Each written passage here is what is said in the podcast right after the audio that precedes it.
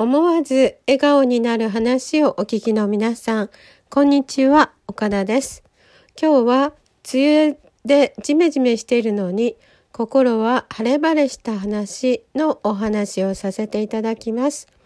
主の十字架クリスチャンセンターの群れの教会では、賛美の働きが導かれています。あちこちでコンサートや路上ライブが行われています。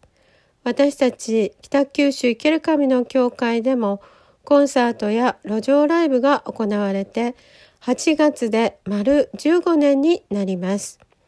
最初の2年半は奏楽者がいなくてアカペラでした。賛美チームのグレイスのめぐみちゃんは2歳の時からゴスペル大好きでお熱があっても賛美していました。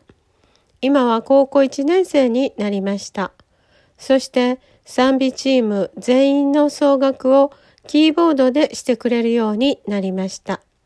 そのめぐみちゃんと一緒に毎月デイサービス、病院、老人ホーム、老舗デパート、空港などのコンサートをさせていただいています。コンサートが終わると皆さんと少しお話しさせていただいています。心が楽になった。今日は眠れます。心が優しくなれた。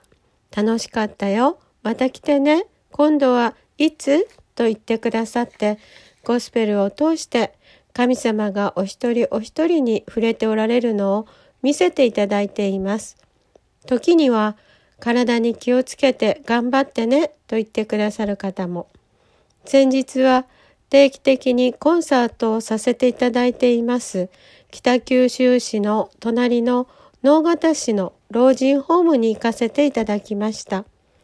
都市高速で移動しました。玄関を入るとすぐに私たちを見るとパッと笑顔になって手を振って迎えてくださいました。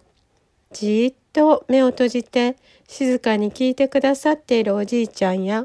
ニコニコして聞いてくださっているおばあちゃん、手拍子をしながら聞いてくださる方々、賛美をさせていただきながら感動したり、私たちが励まされたり、